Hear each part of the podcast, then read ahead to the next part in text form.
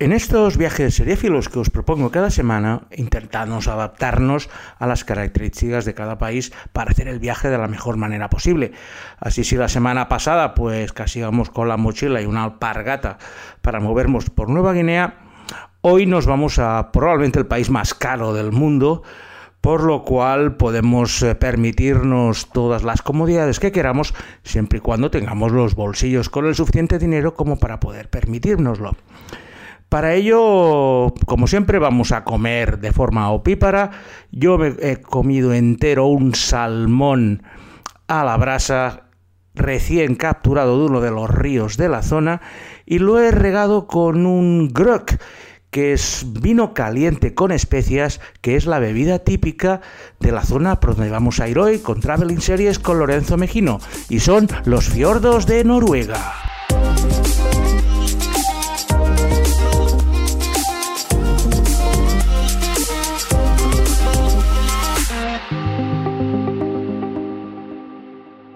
Si tuviera que elegir el país con mejor producción de series de toda Europa, exceptuando por supuesto el Reino Unido,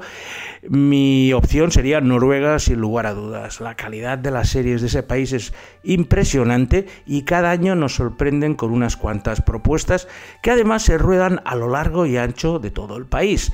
Noruega no tiene una superficie mayor de España, pero desde una punta hasta el extremo norte con la, frontera rusa tiene casi 2.000 kilómetros, por lo cual la variedad de paisajes, de etnias y de personas les permite ambientar sus ficciones en numerosos lugares muy diferentes unos de los otros.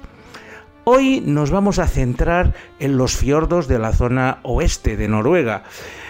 un poco lo que diríamos el, tramo central y principal que va desde Stavanger hasta Trondheim. Otro día ya hablaremos de Oslo y otro día hablaremos del norte. Tenemos muchos traveling series para ir hablando, pero hoy he decidido centrarme en estos fiordos occidentales porque además la selección de series es realmente de lujo y de las mejores que nos podemos encontrar en todos los viajes que hemos realizado hasta ahora. Nuestro viaje por los fiordos va a empezar en el aeropuerto de Stavanger, o como dicen los noruegos, Stavanger. Allí cogeremos un coche porque si no es bastante complicado moverse por lo que vamos a hacer hoy y nos vamos a dirigir a uno de los fiordos principales del país, el Lisenfjord, que a apenas 25 kilómetros de Stavanger nos muestra una de las principales atracciones turísticas, una de las que siempre que veis fotos de Noruega es difícil que no os llame la atención. Me estoy refiriendo al Preikestolen. Preikestolen es una montaña de paredes verticales que se alza casi 600 metros por encima del fiordo del Lisenfjord, pero que en su cima es una meseta plana de 25 metros por 25 metros, lo que permite que las multitudes se puedan agrupar en esa zona tan agradable para poder hacer las fotos, tumbarse y sobre todo pues ver el maravilloso recorrido del fiordo que tienes a tus pies a 400 metros. La subida no es complicada, hay un parking enorme y el camino son unos 350 metros de desnivel. Yo lo hice en una hora, si no estás muy entrenado lo puedes hacer en una hora y media. El problema es que casi siempre hace mal tiempo. Uno de los problemas de Noruega es que llueve muchísimo, con lo cual las posibilidades de que te salga un día soleado cuando vas a intentar subir al Preikstolen pues son relativamente pocas y es muy probable pues que el día que tengas previsto tengas mal tiempo. Soluciones: o te llevas un paraguas y un chubasquero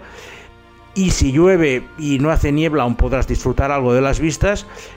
pero de todas formas, en este caso lo mejor es mirar la previsión meteorológica y asegurarte que el día que vayas a ir a Preikestolen sea un día soleado. Si puedes, siempre tienes un margen de uno o dos días para hacer las cosas. Intenta adaptarlo porque si alguna foto te va a encantar hacer en Noruega es estar tú en la cima del Preikestolen con todo el fiordo al fondo y eh, sin la sensación de peligro que te daría una punta afilada. Eso sí, vas a tener que pelearte con el resto de las personas que estén contigo en la cima para tener un selfie o una perspectiva sin gente, pero bueno, el turismo nadie dijo que fuera sencillo y si quieres algo tienes que ganártelo. Tras este pequeño desvío que hemos realizado, nada más aterrizar en Stavanger,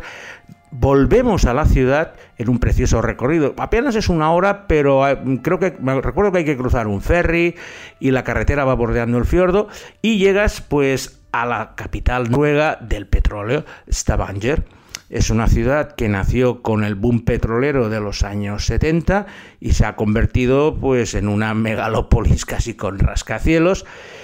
una cosa que hace 50 años apenas era un barrio de pescadores. Y esa transformación tan impresionante es la que narra de una manera exquisita la primera serie que os vamos a hablar hoy, que se llama El estado de la felicidad o Lickland.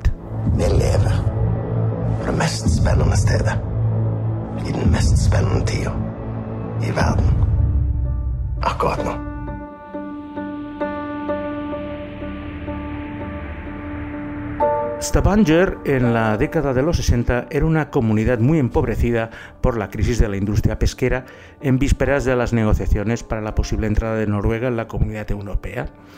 La ciudad era un feudo ultra religioso y conservador, con un clima de perros, con lluvias persistentes casi todo el rato y una economía basada en la pesca, la agricultura y la ganadería. Los jóvenes no dudaban en emigrar a Oslo en busca de las oportunidades que carecían en su ciudad natal, por lo que la única esperanza para revitalizar la economía eran las prospecciones petrolíferas que se realizaban en el Mar del Norte a pocas millas marinas de la ciudad. Likeland nos muestra la historia de la revolución del petróleo en Stavanger a través de cuatro jóvenes que rondan los 20 años y cuya evolución va pareja a la de su ciudad, tanto desde el punto de vista personal como profesional. El personaje central es Ana, la hija de un granjero de las afueras de la ciudad que ha conseguido un puesto de secretaria de la alcaldía, gracias a sus conocimientos lingüísticos de francés e inglés obtenidos con un gran esfuerzo personal. Ana es la persona encargada de transcribir todas las reuniones entre el gobierno local y los representantes de las compañías petroleras estadounidenses que tienen las concesiones para hacer prospecciones marítimas, por lo que tiene información confidencial de todas las decisiones políticas y económicas al más alto nivel. Ya tenemos a su novio Christian, que es el hijo del principal magnate pesquero de Stavanger, pero que ha decidido ganarse la vida como buzo en las plataformas petrolíferas. Luego tenemos a una joven de 17 años, Toril, que es una empleada en la, en la fábrica pesquera del novio de María, y es una chica ultra religiosa, pero que se queda embarazada de un ejecutivo americano y se ve obligada a buscarse la vida por su cuenta. Y por último, tenemos a un elemento externo a la comunidad, que es un abogado tejano de la Philips Petroleum, que es el encargado de negociar con las autoridades locales. Estas cuatro personas cubren todo el espectro social, clase baja trabajadores sin estudios, Toril, clase media para Ana, la élite local para Christian y sus padres, mientras que Mark juega el papel del rey Midas recién llegado. Esas interacciones entre los cuatro personajes nos permiten ir conociendo la evolución de Stavanger a todos los niveles para ver el antes y el después de una comunidad a la que le va a caer una lluvia de millones de repente sin estar preparados para ello. Likeland es una serie maravillosa. La historia que explica es de lo más interesante y nos va a hacer recapacitar sobre la forma que la llegada del dinero puede hacer cambiar a una comunidad aunque a, algunas personas sus principios morales y éticos, como es el caso de la protagonista Ana, están por encima de todos esos valores defendiendo la igualdad social y el socialismo nórdico. La tenéis en filming y es una de estas series que sí que no os podéis perder, sí o sí. Aparte que vais a ver un Stavanger precioso. Realmente han recreado muy bien lo que era esa década de los 70 en lo que era una ciudad dormida en aquella época y yo creo que la vais a disfrutar tanto como yo. Salimos de Stavanger y nos dirigimos por una preciosa carretera que va mediante túneles, puentes, ferries y todo lo que se os pueda ocurrir, eso sí, todo es de peaje y bastante caro, hasta llegar a nuestro siguiente destino, que es la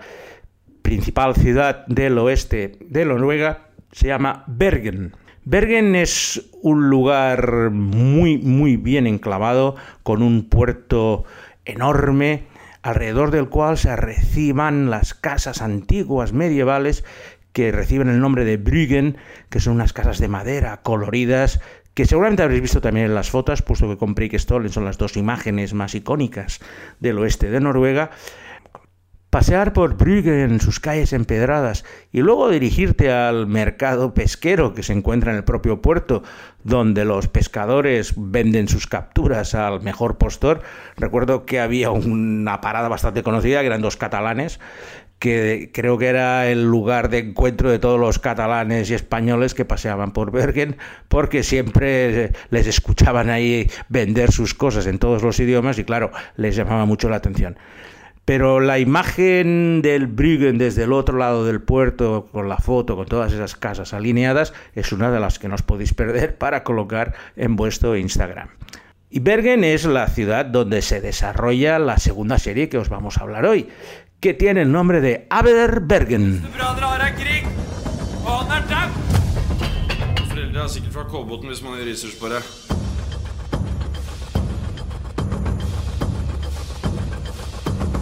Aberbergen.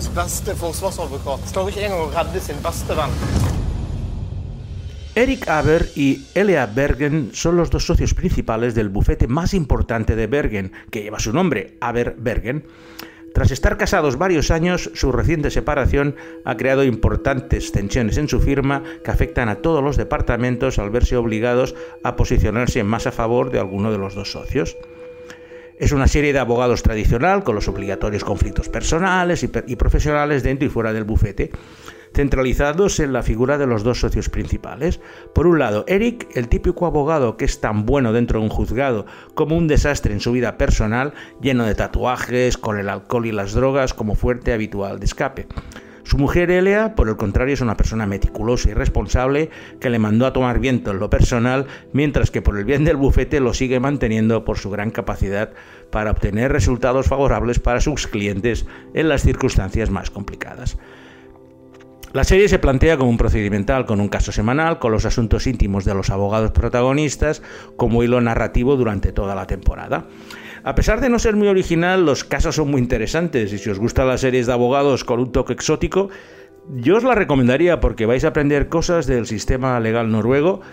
Lleva ya tres temporadas en antena. En España se ha emitido por Sundance TV, o sea que si deseáis verla. Aparte, como está rodada en Berge, tiene la particularidad de que hablan con el acento noruego occidental, que es bastante diferente del de Oslo. Lógicamente no vais a notar esas diferencias, pero es una de las cosas que más han remarcado los noruegos al ver la serie, la capacidad que han tenido de adaptarse a la realidad de Bergen, tanto rodando en la propia ciudad como adoptando los modismos y la forma de hablar de los lugareños. Vamos a salir de Bergen hacia el norte por una carretera de características similares, preciosa, porque va saltando de islote en islote mediante túneles, puentes, ferries en aquellos casos donde el brazo de mar es muy largo, porque nos vamos a dirigir a los dos fiordos más importantes del oeste de Noruega, el Geirangerfjord y el Sognefjord. Y allí lo mejor que podéis hacer, que es lo que hice en mi primer viaje a Noruega, que apenas tenía 20 años y lo recuerdo como si fuera hoy, y es una cosa que he realizado siempre que he ido, es coger un ferry que te transporta, es un ferry de, vehículos normal, pero que durante dos horas te lleva desde Gudvangen a Kaupanger, y son dos horas donde recorres el Sognefjord,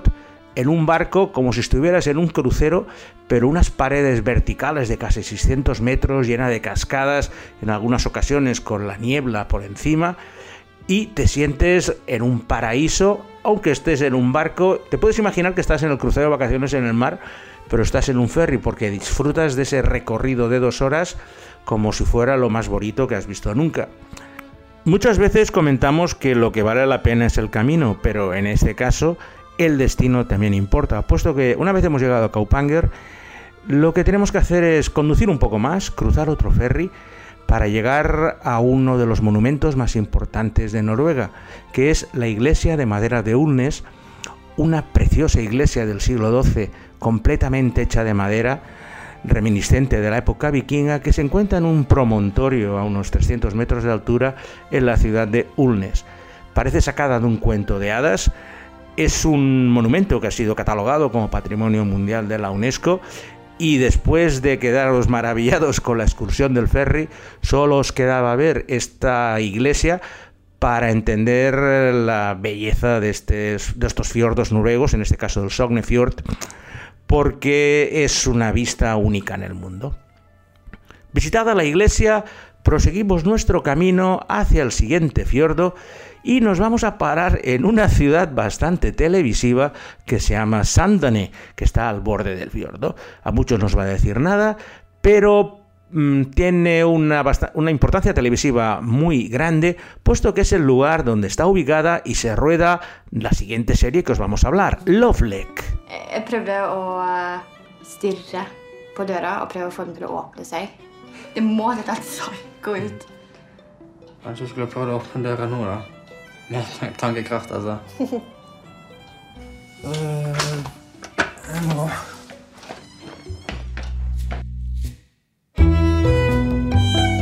Loflek es la historia de Gunhild, una joven quinceañera que vive en un pequeño pueblo noruego muy alejado de los centros importantes de población, por lo que se ve obligada a trasladarse a un piso compartido en la ciudad de Sandane para poder cursar sus estudios de secundaria en el instituto y evitarse un larguísimo traslado en vehículo cada día de ida y vuelta desde su casa hasta el instituto. Todo ello lo hace, lógicamente, con la aquiescencia y la aprobación de sus padres. Gunhild está encantada de poder iniciar una nueva etapa de su vida para poder alejarse de la marginalidad social que tenía en su pueblo, al tener una cierta fama de rarita y de excéntrica pero pronto se va a dar cuenta que esas percepciones acaban viajando a través de las redes sociales para volver a ser atrapada por su pasado. La protagonista de la serie, Gunhild, es una chica maravillosa, con un gran toque payaso que la hace realmente divertida cuando se encuentra solos. Además que es una gran persona que se desvive porque las personas a su alrededor la quieran como ella quiera a todo el mundo. Con su despertar sexual como fuente de grandes situaciones, se va integrando poco a poco en el nuevo ambiente de Sandane y sus maravillosas vistas de los fiordos. Lovelake la podemos catalogar como una de las hijas de Scam, pero la más espabilada de todas, y eso es gracias a la actriz que interpreta a Gunhild, Christine Risnaldus Hurtley, que puede pasar del drama a la comedia a la excentricidad sin ningún problema, y una naturalidad mm, poco habitual incluso en actores veteranos. La serie es una verdadera miniatura, una maravilla, está enclavada en esta ciudad de Sandane, que no es de las principales rutas turísticas, pero desde que Love Lake ha empezado a tener éxito en los circuitos internacionales, me comentaban hace poco que el turismo se está disparando y mucho para conocer los lugares donde está Gunhild y sus amigos. Salimos de Sandane en busca de nuestro destino final, que se encuentra situado en los fiordos más al norte de esta parte occidental de Noruega. Para ello seguimos saltando de islote en islote, cruzando brazos de mar, parándonos en cada rincón haciendo fotos, porque en cada curva vas a descubrir un paisaje maravilloso, hasta llegar a una ciudad que es la más televisiva de Noruega, que es Ulsteinvik. Ulsteinvik tiene uno de los campos de fútbol más bonitos del mundo, donde juega su equipo local, el Hut, que está en tercera división, pero sobre todo ese campo lo vas a conocer porque es el lugar donde se desarrolla la gran joya noruega televisiva. Os estoy hablando de Heimebane Homeground.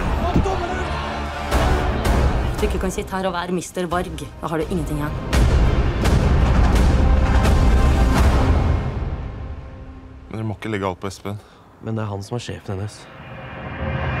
Det er alltid damene som får siste ordet, vet du. El modesto equipo del Bar, ubicado en la ciudad costera de Ulsteinvik, acaba de ascender a la primera división noruega. Pero sufre un contratiempo cuando poco antes de iniciarse la pretemporada, su veterano entrenador sufre un infarto que le deja incapacitado para seguir su labor. En la búsqueda frenética para buscar un sustituto, el favorito es Michael Elixen, un veterano jugador del equipo, curtido en las mejores ligas europeas, que cercano a su retirada ha vuelto a su país con la promesa de un cargo técnico en el club tras colgar las botas. El azar hace que el director deportivo del club, Esper Aiden, coincida en una emisión televisiva con Elena Mikkelsen, la mejor entrenadora de fútbol femenino del país que ha conseguido llevar a su modesto equipo del Trondheim a las semifinales de la Champions femenina. Sorprendido por sus conocimientos tácticos y deportivos y tras diversas vicisitudes, decide ofrecer el cargo de entrenadora principal por encima del veterano jugador, convirtiéndola en la primera entrenadora femenina de un equipo de fútbol masculino de primera división. Gemebane desarrolla de una forma maravillosa la historia del recorrido de Elena en el club durante el transcurso de toda una temporada de la Liga Noruega, detallando todos los frentes abiertos a los que se debe enfrentar para convencer a todo el mundo de su valía como entrenadora. Su objetivo, salvar a su equipo del descenso a la segunda división que todo el mundo pronostica al inicio de la temporada. La pobre tiene demasiados frentes abiertos que amenazan con destruir su sueño, pero su enorme tenacidad y preparación le permiten ir sorteándonos a pesar de cometer muchos errores y equivocaciones que le van a pasar una enorme factura emocional. La serie es una verdadera maravilla. Es un alegato contra el machismo en el fútbol en uno de los países donde la igualdad sexual es más importante y donde, por ejemplo, el equipo femenino de fútbol es infinitamente mejor que el masculino, puesto que tiene un mundial en su poder, mientras que cuando los hombres se clasifican ya tienen fiesta nacional. La actriz que interpreta a Elena Mikkelsen, Anne Doltar, hace una interpretación maravillosa, que ha dado todos los premios y es una de esas series que tenéis que ver sí o sí. Ha tenido dos temporadas, ya ha finalizado, puesto que la idea inicial era tener dos temporadas, aunque visto el éxito que han tenido están estudiando continuar, pero en otra cadena que no es la cadena pública noruega. Aquí se ha emitido en Filmin, la podéis encontrar en Filmin, y es una razón de peso solo para que os suscribáis a Filmin para poder ver tanto Jaime Bane como Likeland, de la que os he hablado antes, y otras series noruegas que tienen, porque su catálogo en este sentido es impresionante. Y con esto vamos a acabar nuestro Traveling Series de hoy que hemos dedicado a los fiordos occidentales de Noruega. Como siempre, dar las gracias a Alberto Laya, que ha perfeccionado el conocimiento de su noruego buscando los vídeos que han amenizado este podcast. Y me despido de vosotros hasta la semana que viene. Saludo de Lorenzo Mejino y Traveling Series.